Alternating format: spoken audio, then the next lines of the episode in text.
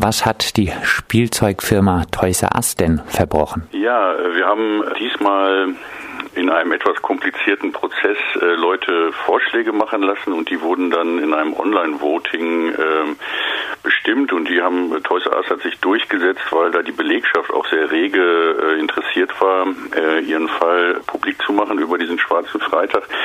Bei Toys R Us kämpfen die Leute seit letztem Jahr mit äh, stichpunktartigen Streikaktionen äh, mit Verdi zusammen für einen Tarifvertrag. Das ist äh, ein Unternehmen, was sehr aggressiv äh, gegen Streikende vorgeht. Die zahlen dann eine Streikbrecherprämie von 200 Euro am Tag. Personalchefin Sabine Sonntag aus der Kölner Zentrale mahnt Streikende ab und droht ihnen mit Entlassung. Und auch die Arbeitsbedingungen dort sind alles andere als lustig. Da muss man zwangsweise äh, in Teilzeit arbeiten, immer gucken, dass man auf genug Stunden kommt und äh, lebt dann äh, knapp über Mindestlohn, um den Mindestlohn herum. Also es sind keine rosigen Arbeitsbedingungen.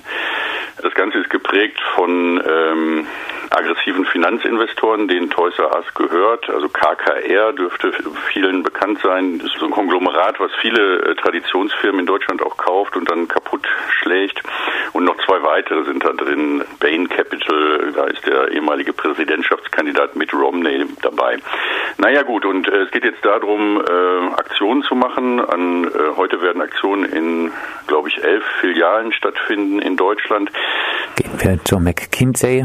Äh, das McKinsey, das kürzlich sogar zur Beratung des Bundesamts für Migration und Flüchtlinge durch den neuen Chef Weise herangezogen wurde, kein sympathisches Unternehmen ist. Wenn es um die Durchsetzung des Neoliberalismus geht, sollte bekannt sein. Warum ist McKinsey im Besonderen in eurem Fokus? Ja, ähm, tatsächlich ähm, nehmen wir Unternehmen nicht einfach nur rein, weil sie an sich unsympathisch sind, sondern es muss einen aktuellen Anlass geben. Und hier ist es ein Nachklang auf den Poststreik 2015. Ähm, McKinsey, das war für mich auch sehr interessant, ist nicht nur die größte Unternehmensberatung der Welt, sondern sie verfügen über ein Netzwerk aus ehemaligen, die in den Unternehmen arbeiten und äh, weiter Kontakt halten. Und die Deutsche Post ist so eine Art äh, privater Erbhof von McKinsey geworden, schon allein dadurch, dass äh, der ehemalige McKinsey-Manager zum Winkel schon äh, 1991 äh, Postchef wurde und die Privatisierung vorangetrieben hat. Der ist dann ja äh, durch kriminelle Machenschaften äh, gestürzt äh, und sein Nachfolger Appel kommt auch von McKinsey und die haben also ganze Etagen in der Bonner Konzernzentrale der Deutschen Post AG mit McKinsey-Leuten besetzt, so auch die aktuelle Personalchefin. Und diese Leute haben diesen Poststreik äh, provoziert durch Auslagerungen äh, und auch mit verschiedenen Streikbrechermethoden äh, dann erfolgreich torpediert. Und darauf wollen wir jetzt nochmal hinweisen, also auf diesen speziellen Fall. Es lässt sich aber auch an vielen anderen Firmen nachvollziehen, dass die also so ein Netzwerk durch die gesamte deutsche Wirtschaft ähm, aufgebaut haben, was äh, auch weiterhin aktiv ist und die fühlen sich dann auch weiterhin dieser äh, Philosophie verbunden, wenn sie jetzt in-house arbeiten. Und das ist eigentlich immer dasselbe Programm, also auslagern, zerschlagen, verschlanken und dann in so einer Subunternehmerkette den Lohn ständig äh, senken. Ihr geht, glaube ich, auch auf die Arbeitsbedingungen noch bei McKinsey ein. Ehrlich gesagt, wer dort arbeitet, braucht meine Solidarität doch nicht, oder? Nein, nein, die Arbeitsbedingungen bei McKinsey sind jetzt äh, nicht in unserem Fokus. Wir äh, beschränken uns jetzt erstmal auf die, die Rolle, die dieses Unternehmen selber hat. Obwohl, wenn man so ähm, Romane von John Grisham liest, also der ja in dieser Branche meistens angesiedelt ist, also Anwaltskanzleien, Unternehmensberater, die arbeiten halt hart und lange. Ich erwarte, dass sie heute am Freitag, den 13., wenn wir da um 16 Uhr in Köln sind, also noch in ihren Büros sitzen, während andere schon äh, sich auf das Pfingstwochenende vorbereiten. Die Aggressivität, die sie gegenüber Arbeitern an den Tag legen, legen sie, glaube ich, auch deshalb an den Tag, weil sie selber äh, wie die Bekloppten dann äh, Stunden abreißen. Da ist äh, ein harter Arbeitsethos, aber mein Mitleid haben diese Leute auch nicht nehmen. Man sollte sich vielleicht andere Berufe aussuchen. Als drittes äh, stehen auch die Malteser im Fokus der Kritik und zwar für die Arbeitsbedingungen für bulgarische Putzfrauen im Besonderen. Was hat Malteser eigentlich mit einer Putzfirma zu tun? Ja, und die Malteser sind ein ganz spannendes Feld. Also da könnte man äh, eine ganze Sendung mitfüllen. Es äh, ist ja ein, so ein Ritterorden, der noch auf den ersten Kreuzzug zurückgeht. Äh, und die haben dann irgendwann statt äh, auf das Ausplündern von fremden Städten und Ländern äh, sich auf das Pflegen von Kranken äh, spezialisiert, wohl auch, weil das mit den Kreuzzügen dann äh, ziemlich viele Verletzte hervorgebracht hat. Naja, und sie gelten bis heute als der kleinste Staat der Welt, haben irgendwie in Rom so ein exterritoriales Gebiet und können da äh, Pässe und äh, einen eigenen diplomatischen Status haben. Es ist so ein, in der Struktur also ein elitärer Orden, wo sich der alte Adel, das sind lauter so Prinzen und Barone, äh, in diesem Malteserorden versammeln. Nur 500 Leute in Deutschland. Na gut, und nach außen hin ist es eine karitative Organisation, die Krankenhäuser betreibt und das auch nach diesem neoliberalen Prinzip. Da gründet man dann äh, zahlreiche Tochtergesellschaften und so weiter. Und diese Tochtergesellschaften arbeiten dann auch nicht besser als in anderen Krankenhäusern. Ähm, und äh, aufgepoppt ist das Ganze durch äh, das St. Anna Krankenhaus in Duisburg, wo äh, bulgarische Putzfrauen hauptsächlich putzen. Und das unter ganz gruseligen Bedingungen. Wie wurden diese bulgarischen Putzfrauen behandelt? Ja, ähm, also ganz häufig im Putzgewerbe überhaupt ist äh, Lohnraub. Das heißt, äh, man zahlt nur nach außen hin den äh, ähm, Branchentarif. Das liegt heute bei 9,80 Euro, also ist etwas höher äh, als der Mindestlohn. Ähm, aber äh, macht den Leuten äh, Sollvorgaben. Also man, die müssen dann einen Flur äh, putzen innerhalb ihrer Schicht oder so und so viel Zimmer und das ist dann überhaupt nicht zu schaffen und dann wird Druck ausgeübt, so lange da zu bleiben, bis es fertig ist und dann arbeitet man wesentlich mehr Stunden. Hier ist aber noch so ein speziell mafiöses System, dass also äh, schikanöse Vorarbeiterinnen, die besonders verhasst sind mittlerweile bei den Putzfrauen, den äh, Lohn abzweigen oder äh, vielleicht sind die Leute auch von Schleusern aus Bulgarien äh, geholt worden und müssen dann erstmal Schulden abzahlen. Die werden privat dann äh, verpflichtet, äh, noch nebenher für diese Vorarbeiterinnen zu arbeiten und so weiter. Das ist also ein ganz mafiöses Konstrukt, wo jetzt auch schon die Staatsanwaltschaft Ermittlungen aufgenommen hat. Und die Malteser weigern sich aber, diese Vorarbeiterinnen äh, zu entlassen oder zu versetzen, sondern äh, verhandeln auf der Basis, ja, ja, wir sehen das ein, ihr könnt Festverträge haben, aber sollt dann weiter wieder unter diesen äh, drei vor allen Dingen verhassten Vorarbeiterinnen arbeiten. Und die, die Putzfrauen haben sich jetzt organisiert, haben da eine Solidaritätsgruppe auf die Beine gestellt und machen Aktionen und äh, haben auch für ziemlich viel Öffentlichkeit gesorgt. Ähm, wir schalten uns jetzt auch deshalb ein, weil ein Medienverhinderungsanwalt jetzt der Gewerkschaft äh, einen Maulkorb verpassen will. Das ist die Kanzlei Redeker Sellner Daas aus Bonn, so eine Promi-Kanzlei, die auch Christian Wulff und so weiter vertreten hat und die gehen jetzt presserechtlich gegen den Gewerkschaftssekretär der IG Bau vor, was äh, ein harter Punkt ist, weil äh, Öffentlichkeit und Empörung ist äh, fast die einzige Waffe, die diese Putzfrauen jetzt haben. Werden wie in diesem äh, Fall die migrantischen ArbeiterInnen durch äh, Malta Clean and Service GmbH, werden migrantische Arbeiterinnen wie in diesem Fall besonders oft Opfer von Fertigmacherfirmen? Ja, natürlich. Ähm, zunächst mal ähm, in dieser Fresskette der modernen Arbeitswelt ist äh, so das Putzen das, wo man äh, leicht äh, einen Job finden kann und äh, wo überall in Europa äh, Migranten und Migrantinnen äh, zunächst ihren Job finden und oft äh, kommen die da auch nicht raus, weil die so viel arbeiten müssen, dass sie ja keine Zeit haben, die Sprache zu erlernen. Ähm, und die Leute machen auch aus der Notlage äh, Profit. Sie wissen, äh, dass die Probleme haben, woanders eine Arbeitsstelle zu finden.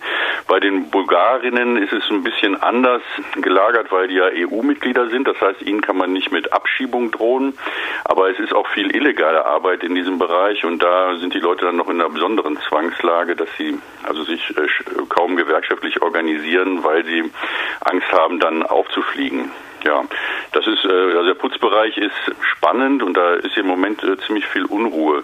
Wir haben jetzt auch direkt einen anderen Fall äh, der Hotelputzkette Zingsheim. Da hätte heute auch ein Prozess in Düsseldorf sein sollen wegen permanenten Lohnraub. Der Prozess ist jetzt auf den 8. Juli verlegt worden. Auch in diesem äh, ganzen Care, sogenannten Care-Bereich äh, fällt ein weiterer Fall, der sich jetzt äh, kurzfristig noch den Protesten am Freitag, den 13. angeschlossen hat. Ja, die Gewerkschaft rufen, äh, Gewerkschaft Verdi ruft auf, bei den Mediankliniken heute um 13 Uhr anlässlich vom Freitag den 13. eine aktive Mittagspause zu machen, also eine Art von Protest am Arbeitsplatz. Median ist eine große ähm, Kette, die wohl größte Kette für Reha-Kliniken in Europa, sind auch von einem aggressiven Finanzinvestor, Waterland, ein niederländischer Investor, aufgekauft worden und äh, wollen jetzt den Tarifvertrag abschaffen. Da stehen Arbeitskämpfe bevor. Besonders krass ist, dass sie also eine Klinik, die Weserklinik in Bad Oeynhausen, dicht gemacht haben, mutwillig. Und wir interpretieren diesen Akt so, dass sie also ein Exempel statuieren wollen. Das ist die kampfstärkste Belegschaft gewesen. Da wurde der Betriebsratsvorsitzende schon seit 2009 mit verschiedenen Union-Busting-Methoden angegangen und sollte zermürbt werden, hat, hielt aber stand. Und jetzt haben sie also den ganzen Laden dicht gemacht. Ein Verhalten, was wir im Übrigen öfter beobachten ist ja jetzt auch bekannt geworden, Servus TV Mathe-Shits in Österreich, aber dieser Stil kommt jetzt auch nach Deutschland. Also da wurde ganzer Fernsehsender dicht gemacht, weil die einen Betriebsrat gründen wollten und zwei Tage später sind sie dann zu Kreuze gekrochen und haben das widerrufen und dann wurde dieser Fernsehsender Servus TV wieder eröffnet. Sowas kommt jetzt auch nach Deutschland. Ja, und da muss man ein Zeichen setzen. Wir freuen uns sehr, dass die äh, Kolleginnen und Kollegen von Median heute mitmachen. Finden wir super. Und wir wollen auch, dass äh, Leute selbstverantwortlich an diesem Freitag, den 13., dann auch ihre Themen aufgreifen. Das wollen wir in Zukunft auch noch weiter verstärken. Die Aktion Arbeitsunrecht hat die Namen und Telefonnummern von individuellen Akteuren in den kritisierten Unternehmen veröffentlicht. Nicht eine etwas heikle Art des an den Pranger stellens? Naja, es sind nicht die privaten Telefonnummern und auch nicht die privaten Adressen, sondern es geht um die äh, Bürotelefonnummern, also die geschäftlichen Adressen, die man im Internet finden kann. Äh, ja, es geht heute darum, diesen Horror, der von Personalverantwortlichen wie Sabine Sonntag durch massenhafte Abmahnungen, Mehrfachabmahnungen verbreitet wird, jetzt mal äh, äh, etwas umzudrehen und den Stress auch auf der Gegenseite zu erhöhen. Äh, sicherlich kann man sich ja vielleicht drüber streiten, aber ich meine, dass härtere Zeiten auch härtere Maßnahmen erfordern. Also der einzelne Arbeiter, der dann von Abmahnungen überzogen wird, äh, versinkt halt in der Anonymität und muss das mit sich, mit seinem Anwalt oder seiner Familie klar machen. Und diese Personalchefs äh, agieren weitgehend unbehelligt. Äh, ich finde das genau richtig und ich glaube, dass es auch zieht. Also wir kriegten dann auch schon einen Anruf von der stellvertretenden äh, Firmensprecherin, ob wir das nicht zurückziehen könnten. Das wäre doch irgendwie gemein und so. Es zeigt ja, dass es auch, äh, auch irgendwie wirkt, dass die Leute auch ein schlechtes Gewissen haben und naja, wovor sie jetzt genau Angst haben, weiß ich nicht. Äh, so ein großer Schaden wird da jetzt nicht entstehen, wenn da mal ein paar Stunden das da, Telefon klingelt. Daran anschließend äh, die Aktion Arbeitsunrecht gab es ja jetzt äh, schon an mehreren Freitag, den 13. Wie würdest du denn die Wirkung der Aktion bisher einschätzen? Ja, wir sind im letzten Jahr gegen Kick vorgegangen im November, am 13. November und am, im März gegen Neupack und deren äh, Abnehmer Milram und Lidl.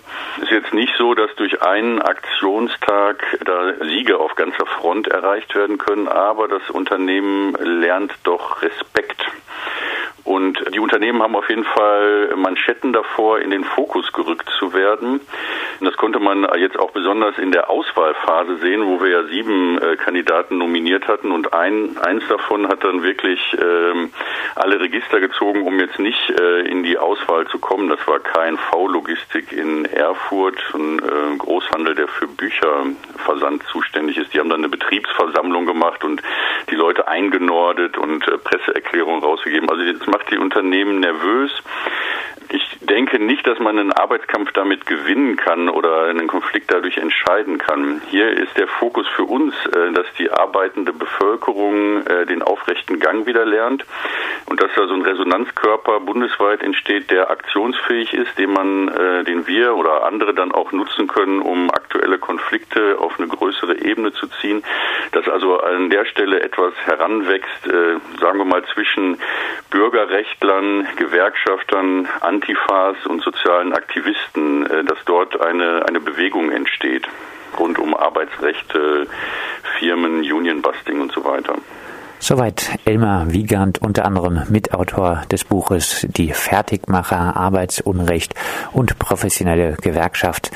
Bekämpfung mit ihm sprachen wir zum Freitag, den 13., der ausgerufen ist zum Widerstandstag der Lohnabhängigen gegen skrupellose Unternehmer und ihre professionellen Dienstleister. Diesmal gibt es unter anderem Aktionen gegen Toys R Us, McKinsey und auch die Malteser und mehr Infos zu den Aktionen gibt es auf der Seite von Arbeitsunrecht unter arbeitsunrecht.de.